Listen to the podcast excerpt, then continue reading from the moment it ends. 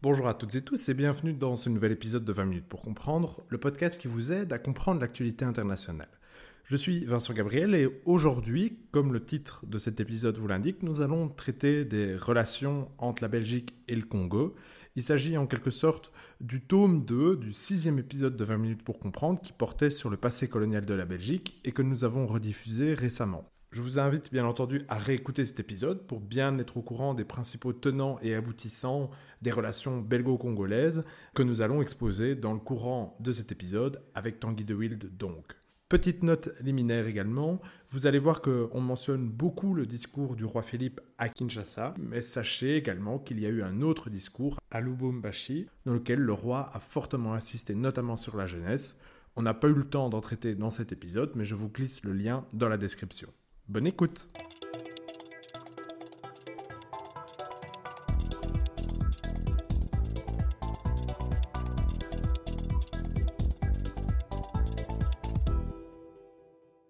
Donc, comme on l'a dit dans le chapeau de cet épisode, je suis aujourd'hui en compagnie du professeur Tanguy de Wild. Bonjour. Bonjour. Vous enseignez les relations internationales à l'UC Louvain ainsi qu'au Collège d'Europe à Bruges. On vous a déjà reçu à plusieurs reprises dans le podcast pour parler de l'Afghanistan, pour parler de l'OTAN, mais aussi pour parler du passé colonial de la Belgique, donc, sur lequel vous avez déjà écrit pas mal d'articles, et notamment un livre en compagnie de Valérie Rosou et Vincent Dujardin, Léopold II entre génie et gêne, qu'on a déjà cité. L'épisode d'aujourd'hui a pour but de continuer de prolonger notre discussion dans la foulée de la visite royale du roi Philippe au Congo. Alors pour commencer cet échange, Tanguy de Will, pourriez-vous nous dire si depuis la lettre qu'avait adressée le roi Philippe à Félix Tshisekedi en 2020, il y a eu d'autres étapes, d'autres jalons importants à avoir en tête lorsque l'on traite, comme nous aujourd'hui, des relations entre la Belgique et le Congo? On ne peut pas dire qu'il y a vraiment eu de grandes étapes. Les deux États ont vécu la conjoncture internationale qui est marquée euh, par la, la, pandémie, le progrès de la pandémie, et puis depuis le 24 février, euh, par la, guerre russo-ukrainienne. Et donc ce sont d'ailleurs ces, deux épisodes qui ont fait que ce qui aurait dû avoir lieu n'a pas pu avoir lieu très vite, c'est-à-dire euh, la visite royale, qui, rappelons-le, était prévue normalement pour euh, le 30 juin 2020, donc pour les, 60 ans de, de l'indépendance du Congo. Et la visite de cette année 2022 a été d'autant plus remarquée qu'en fait, il n'y avait plus de visite royale au Congo depuis 2010. Oui, alors ça allait au-delà du temps. Donc effectivement, en 2010, le roi Albert II avait, euh, à l'invitation du président Kabila, pour les 50 ans, cette fois-là, de, l'indépendance du Congo, il avait été invité, il était allé le, 30 juin, mais il était resté trois jours, donc 72 heures. Alors c'était très marqué par un contexte, non pas du passé ou de l'avenir, mais du présent à l'époque. À l'époque, le gouvernement belge, particulièrement réticent à euh, donner une caution au pouvoir kabiliste, puisque des élections devaient avoir lieu en 2011, avait interdit au roi de prononcer un discours. Ce qui avait été relativement mal vu des Congolais, qui se disaient ben, c'est quoi cet épisode du roi muet en quelque sorte? C'est pour ne pas parler. Voilà, c'est ça. Euh, mais bien sûr, la présence du roi, euh, du, roi des Belges est toujours importante. Hein. donc, il avait été reçu avec, avec tous les honneurs. Et il avait, pu, dans ces trois jours, euh, rencontrer aussi la communauté belge, certains projets de coopération au développement. Et, il avait eu tous les apparats de, la visite d'État par le, président Kabila. Mais ça restait, il y avait quand même un petit goût de trop peu. Ici, la visite était annoncée euh, de longue date comme devant être plus longue, et donc euh, prendre à peu près 6-7 jours. Et d'emblée, on avait dit que ce ne serait plus l'épisode du Roi Et donc ça, c'est aussi une question qui revient au gouvernement belge, parce que comme on sait, en Belgique, le roi règne mais ne gouverne pas. Tous ces actes, ces actes physiques, une présence physique ou un discours, tous ces actes doivent être contresignés par un ministre ou bien en présence d'un ministre qui en assure euh, la, responsabilité. Et donc en 2010, à l'époque, aucun ministre de gouvernement, le gouvernement dans son ensemble, ne voulait assumer la responsabilité d'un discours. Et c'est pour ça qu'il n'est pas du tout étonnant que le roi était à nouveau accompagné de deux ministres et du Premier ministre Alexander De Croo. Mais justement, professeur De qu'est-ce qu'on peut retenir selon vous de cette visite royale? Alors, beaucoup ont dit que c'était une visite historique, ce qui nous permet de disserter sur la question de savoir ce qu'est un événement historique. Alors, on peut dire qu'un événement historique, c'est un événement rare, un, événement exceptionnel. Donc, en cela, oui. donc pourquoi? Parce que le, le roi Philippe, quand il était prince Philippe, pour des raisons politiques également, alors qu'il animait parfois euh, des missions économiques, euh, n'avait pas eu l'occasion ou on n'avait pas trouvé opportun qu'il aille au Congo. Donc il n'était jamais allé au Congo. Donc euh, depuis, depuis son entrée, je dirais, sur la scène publique, qui date d'il y a presque une trentaine d'années, comme, comme prince royal, on savait qu'il était héritier, il n'était jamais allé au Congo et il tenait à y aller. Donc ça, c'est c'est un premier point. Donc c'était la première fois qu'il y allait. donc pour lui, c'était historique. Voilà, c'est ça. Donc ça, c'est un premier point. Et donc, ce qui est historique est rare et exceptionnel. Et donc, effectivement, dans l'histoire euh, de, récente de la Belgique, après l'indépendance, il n'y a pas eu énormément de visites. Euh, le roi Baudouin était là au moment de l'indépendance. Il est retourné en, euh, de manière assez triomphale sous Mobutu en 1970. Et il est retourné de manière un peu plus discrète, avec une ambiance un peu, un peu moins euphorique en 1985. Chaque fois, les 10 ans de l'indépendance, les 25 ans de l'indépendance, et euh, le roi Albert pour les 50 ans. Donc en cela, on voit que les visites sont rares. donc en cela, elles sont déjà historiques. Alors l'autre point, c'est quand, euh, quand la visite est marquante, quand un événement est marquant, on, dit qu'il est historique. Mais ça, on manque de recul évidemment pour le dire. Hein. Ça. Donc euh, les hommes font l'histoire, mais ils ne savent pas exactement l'histoire qu'ils font. et donc on suppute que ce sera un point marquant des relations belgo-congolaises. On, a, on a sans doute raison euh, comme on avait raison quand on attendait Kennedy à Berlin, euh, après l'érection du mur de Berlin, on s'est dit, ça c'est un discours qui va être marquant. Voilà. Et donc, en parlant d'événements historiques et de discours, ben, le roi Philippe a donc, lui, prononcé un discours euh, donc, lors de son voyage. Qu'est-ce que vous en retenez des éléments essentiels? Et est-ce que ce discours pourrait devenir un discours historique, du coup? Oui, je pense, parce que euh, initialement, donc, euh, un discours était prévu. Bah, alors, dans, la visite, il y a la question de savoir est-ce que ce sera un discours au corps constitué, comme on dit, hein, donc euh, uniquement les, élus. les, élus. les parlementaires, le gouvernement, les, les hauts magistrats. Bah, ici, c'était mixte, hein, puisque c'était certes devant le Parlement, mais, mais c'était un discours qu'on pourrait dire, si on, on, ouvert. ouvert, au billet torbi, en quelque sorte, hein, à la fois à la ville de Kinshasa et, et au monde. Donc, en cela, euh, euh, c'était relativement marquant. Et donc, c'était l'occasion. Alors, c'était l'occasion pour le roi de dire beaucoup de choses. Alors, beaucoup se sont focalisés sur la question de savoir est-ce que le roi va euh, représenter ses regrets ou présenter ses excuses? En fait, la question, je pense qu'elle était réglée d'emblée pour les observateurs. On pouvait se dire que le roi n'allait pas faire moins que ce qu'il avait écrit. il n'allait pas dire moins que ce qu'il avait écrit au président Tshisekedi euh, euh, en, juin 2020, euh, c'est-à-dire exprimer ses regrets pour les blessures du passé, la colonisation de l'État indépendant du Congo. Mais il allait le dire plus solennellement, il allait le dire en direct, pas simplement au président, mais à l'ensemble, et d'ailleurs c'est ce qu'il a dit, hein, à l'ensemble du, du, peuple congolais, en, disant ben, ce qui est relativement évident pour quelqu'un qui lui-même est né en 60, le roi est né en 60, il se prononce 62 ans plus tard, ben, il, il, dit, ben voilà, c'est cette manière de relation entre États qu'était la colonisation, ben c'est quelque chose qui aujourd'hui n'est plus justifiable, et il l'a dit avec des mots relativement choisis. Alors, ce, ce qu'il y a, c'est que euh, il ne fallait pas se focaliser uniquement, je pense, sur euh, ces questions-là. Donc, juste avant, euh, je dirais, de dénoncer le régime colonial, il a rappelé aussi, il a rappelé aussi que des Belges s'étaient sincèrement investis au Congo, avaient aimé le Congo et avaient travaillé avec beaucoup de bonheur au Congo.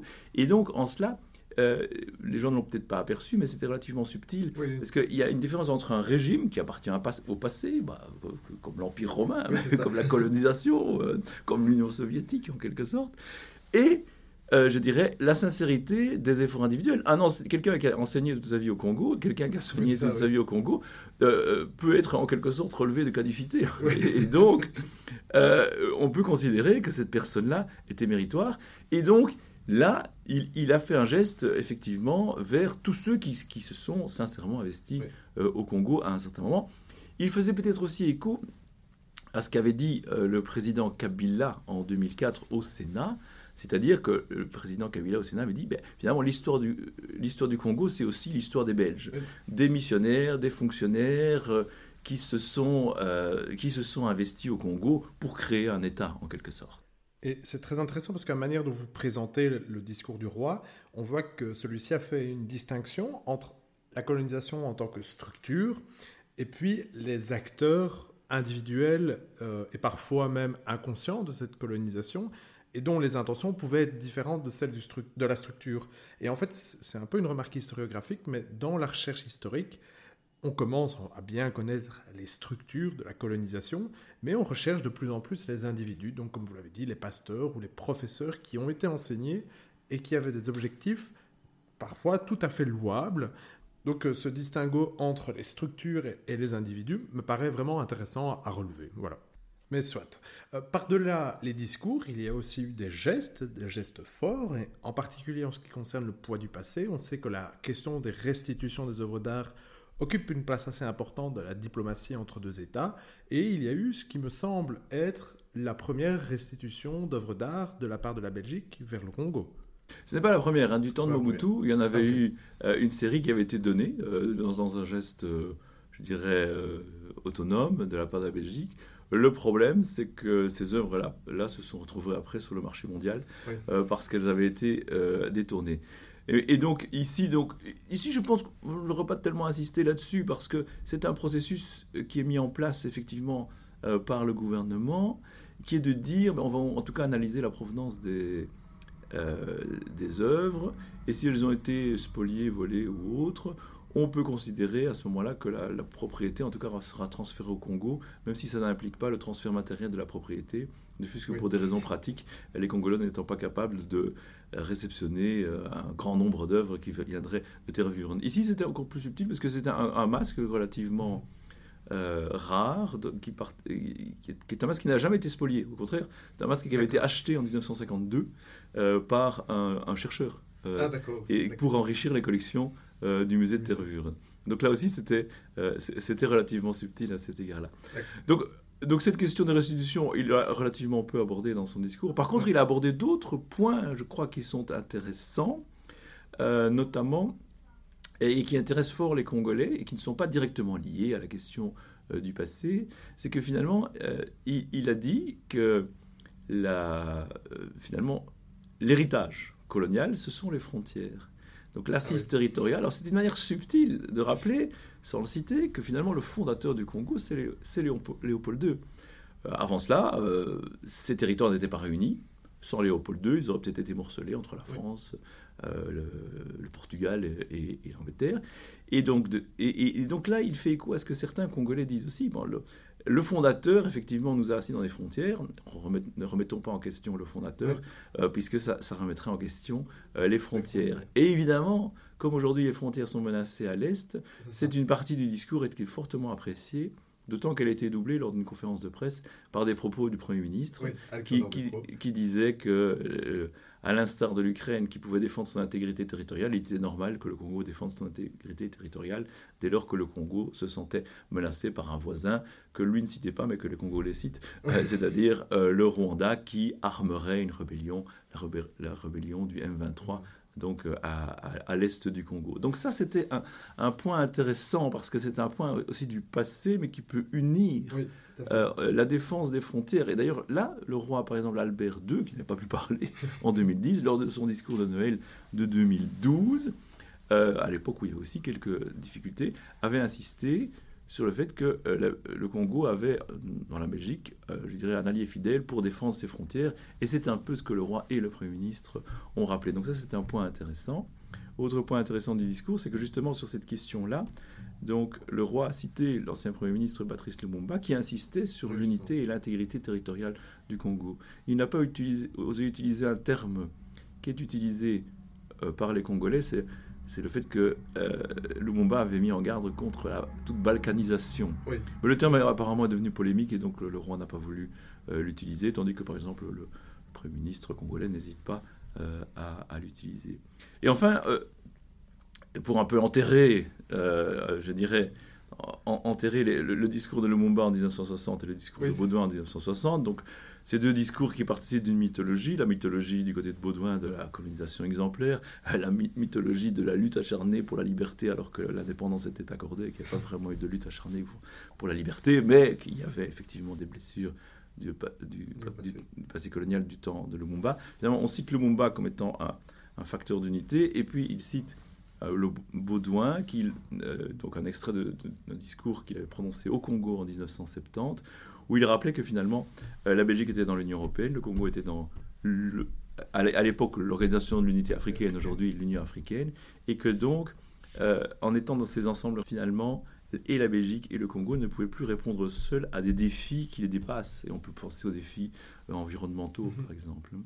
Et donc là, si c'est, ce n'est plus le Baudouin de 1960, c'est le Baudouin de 1970, et dans une Belgique qui est déjà nettement plus intégrée dans, euh, dans la future euh, Union européenne. Alors nous avons parlé de restitution, vous avez parlé de Lumumba, et alors, c'était pas en même temps, mais disons que dans les jours qui ont suivi la visite du roi, il y a eu la restitution d'une dent de Lumumba vers la République démocratique du Congo.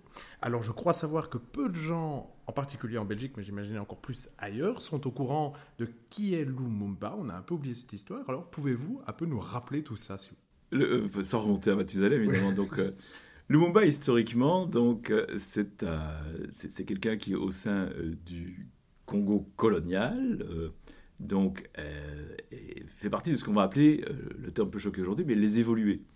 donc, c'est-à-dire ceux qui progressivement ont, fait des études et puis ont, un mode de vie qu'on pourrait dire à l'occidental. Alors, le, Mumba était dans les, premiers mouvements, je dirais, qui, qui, vont mener à la décolonisation, était dans un mouvement, dans le mouvement de libération du Congo, un mouvement relativement unitaire par rapport à d'autres mouvements qui étaient plus, qui étaient plus marqués par euh, une certaine appartenance euh, ethnique. Alors, euh, il y a différents épisodes de la vie de Lumumba, certains moins reluisants que d'autres. Quand, il était fonctionnaire, il semblerait qu'il ait un peu piqué dans la caisse. mais par ailleurs, il va, il va participer à, des, grands congrès, je dirais, de, libération panafricaine. Il va être marqué par les grands leaders comme Kwame Nkrumah du Ghana. Et euh, donc, par exemple, quand je citais tout à l'heure le fait que le, le avait mis en garde contre la balkanisation du Congo, ça c'est déjà un discours de, 1958.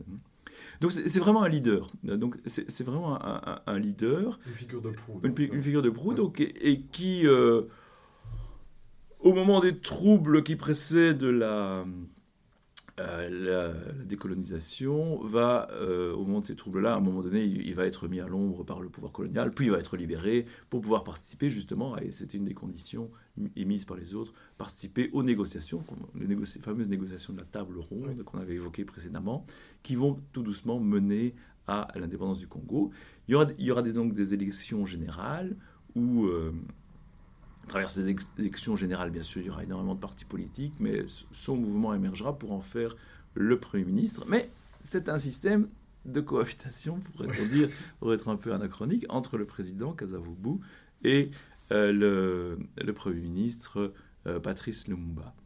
Et donc, euh, le fameux discours dont on a déjà parlé, finalement, intervient, semble-t-il, dans une, aussi dans une espèce de lutte entre le président et euh, le Premier ministre pour asseoir, chacun voulant asseoir son pouvoir, d'aucuns estimant que ce discours, qui est un discours plus militant, avait été prévu plus tard, euh, plus tard lors des, cérémonies de, euh, de l'indépendance. Puisqu'au départ, le Mumba a dû s'imposer lors des cérémonies d'indépendance mhm.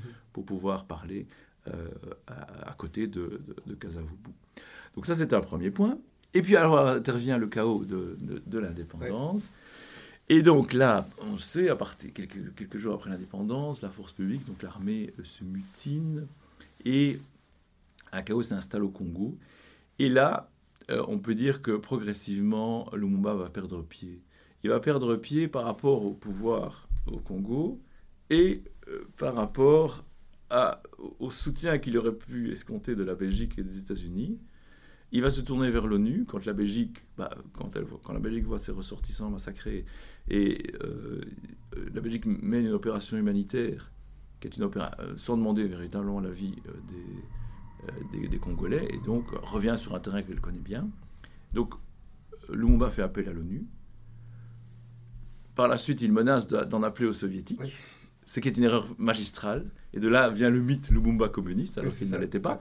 Euh, c'est une erreur de jugement de sa part. Il, fallait, il devait comprendre qu'il était dans un monde de guerre froide et que, dire ça, c'était véritablement euh, agiter le chiffon rouge. Par la suite, le temps passe très vite. Hein. Euh, on est là dans les deux mois de, chaos. Très vite, les forces, des forces politiques au Congo, parfois aidées en sous-main par la CIA, veulent écarter Lumumba. Veulent écarter Lumumba. Et donc, le président va le destituer, enfin, il va être mis en résidence surveillée, le président va le destituer, Mobutu va faire son premier coup d'État.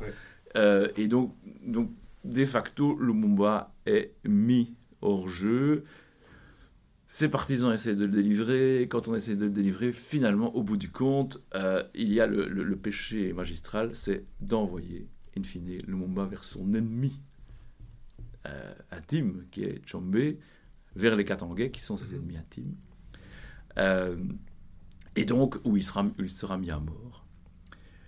Donc, tout ça pour parler de la dent de, Lumumba. Et donc, donc, le bilan politique euh, le bilan politique de, Lumumba, c'est quelqu'un qui avait des idées. Donc il avait, il avait des idées, il avait des idées panafricaines, une certaine idée de l'unité du Congo. Qu'il a porté, personnifié. Voilà, c'est ça.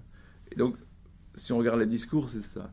Si on regarde l'action politique, euh, elle est courte et elle n'est pas couronnée de succès et elle est faite d'erreurs, d'agitations euh, diverses. Elle est faite aussi de, de, mauvais choix. Il ne fallait pas choisir Mobutu pour après se faire trahir par Mobutu. Mobutu lui-même, considérant que, par exemple, Lumumba intervenait, Mobutu, qui était en charge des armées, trouvait que Lumumba intervenait trop dans les armées. Donc, il y avait ces problèmes-là. des erreurs politiques. Et, voilà, c'est ça. Donc, il faut faire la distinction. Hein. Donc, c'est pour ça que c'est devenu une espèce d'icône, en quelque sorte. Hein. C'est à la fois euh, Che Guevara, James Dean et Kennedy à la fois. Euh, c'est-à-dire euh, chez Guevara, l'image, euh, même s'il est quand même moins violent que chez, que chez Guevara. James Dean, il meurt jeune. Il est mort jeune. et Kennedy, eh ben, pour, les discours, et parce qu'il n'a pas complètement accompli. Mhm. Kennedy a eu plus de temps, mais il n'a pas accompli les promesses qui étaient en lui, en quelque sorte. Et donc, donc, c'est pour ça que certains ont, beau jeu de dire, effectivement, bah, finalement, c'est quelqu'un qui a tout raté d'un point de vue politique mais qui a tout réussi d'un point de vue symbolique, idéologique et à travers, euh, à travers ses discours.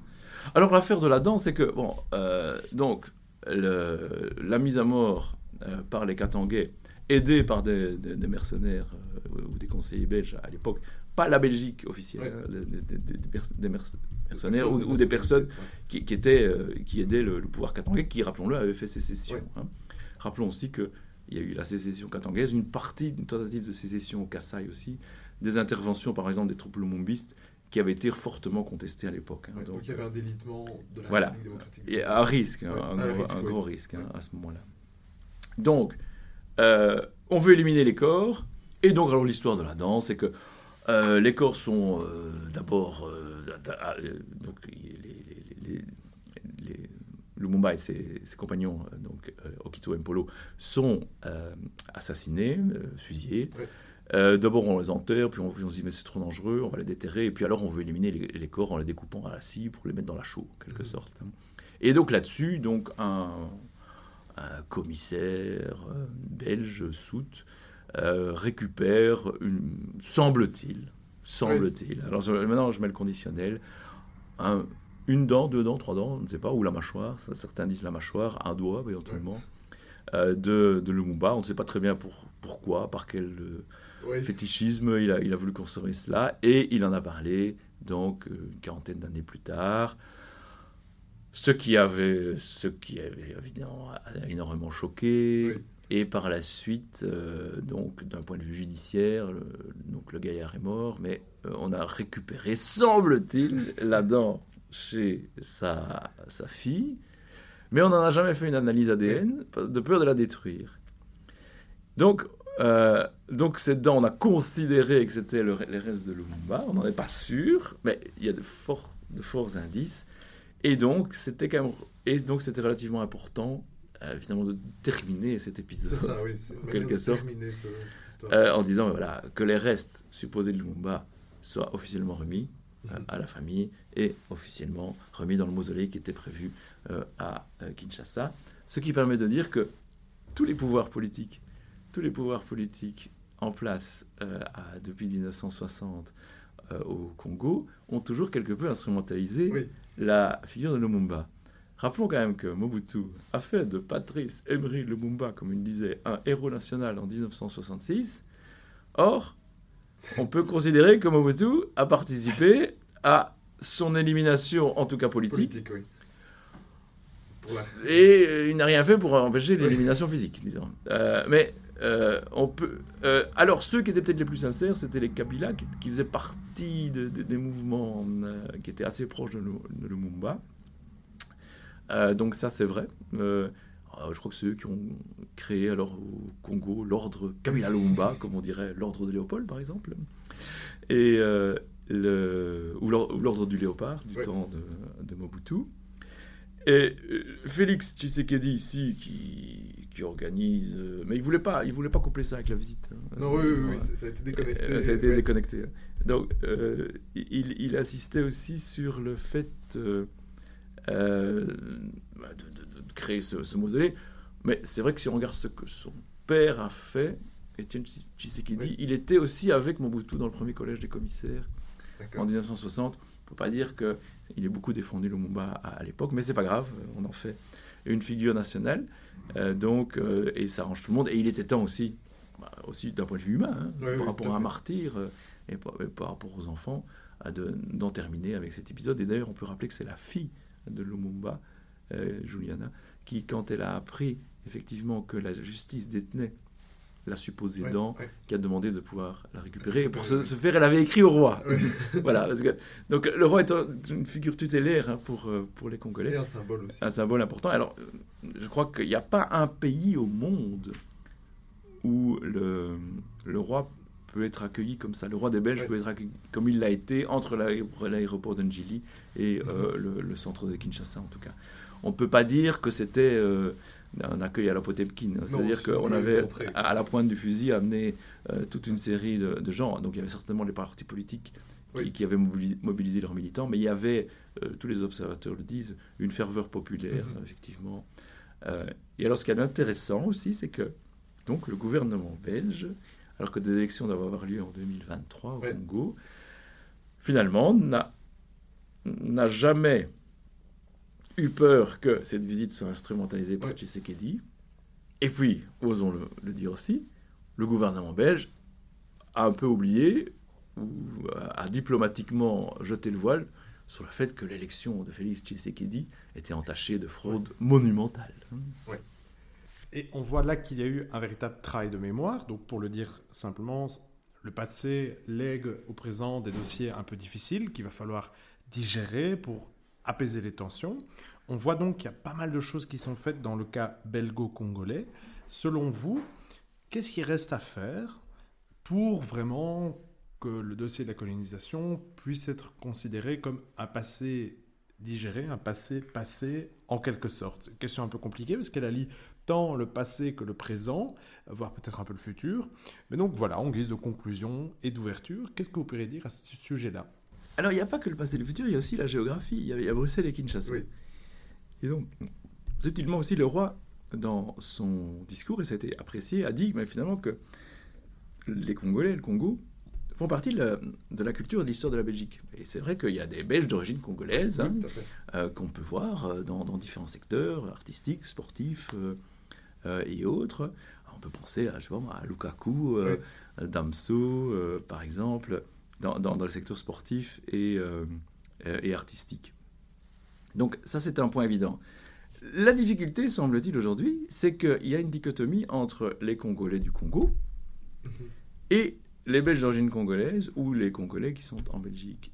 Les Congolais du Congo ont apprécié la visite euh, du roi, les mots du Premier ministre. Hein. Rappelons quand même oui, il, décrit de joie. Voilà, c'est ça. Et donc, euh, le Premier ministre, euh, qui, quand il était ministre de la coopération au développement, était moins, moins bien accueilli pour différentes raisons à l'époque, je crois qu'on l'avait évoqué, et donc, notamment parce qu'il était assez critique, et du coup, à ce moment-là, on, on, lui avait rétorqué qu'il n'était pas le gouverneur général qui venait faire son inspection au Congo. Mais donc, donc, pour les Congolais, c'est important de revenir sur ce passé, mais c'est encore plus important d'agir aujourd'hui et de se retourner vers l'avenir. Tous l'ont dit tous l'ont véritablement dit. Donc c'était important, hein. c'était important de, de, tourner une page, mais d'en ouvrir une autre. Que ce soit le prix Nobel euh, de la paix qui, qui, répare les femmes dans l'Est du Congo, Denis Mukwege, lui a assisté, il dit il y a d'autres urgences. en fait, le message des Congolais, c'est de nous dire ne vous ancrez pas dans une mentalité de la culpabilité de l'antiquaire. Voilà. C'est ça.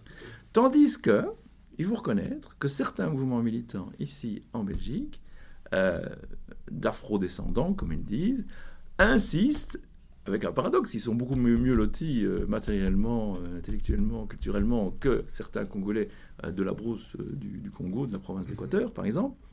Mais ils insistent, ils insistent sur une, volonté de combattre les discriminations rémanentes, en quelque sorte, qu'ils attribuent donc au passé colonial.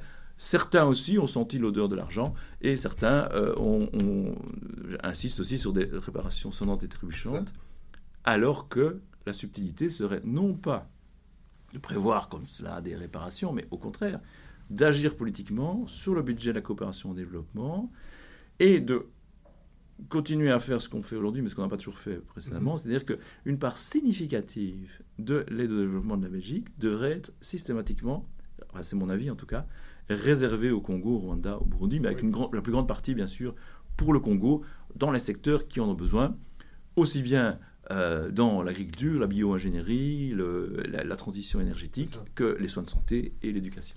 Donc dans une objectif de développement durable en réalité. Voilà, c'est ça. Très bien. Eh bien, un tout grand merci, professeur De Will, pour vos éclaircissements à nouveau donc, sur la question du Congo. Au revoir. Au revoir.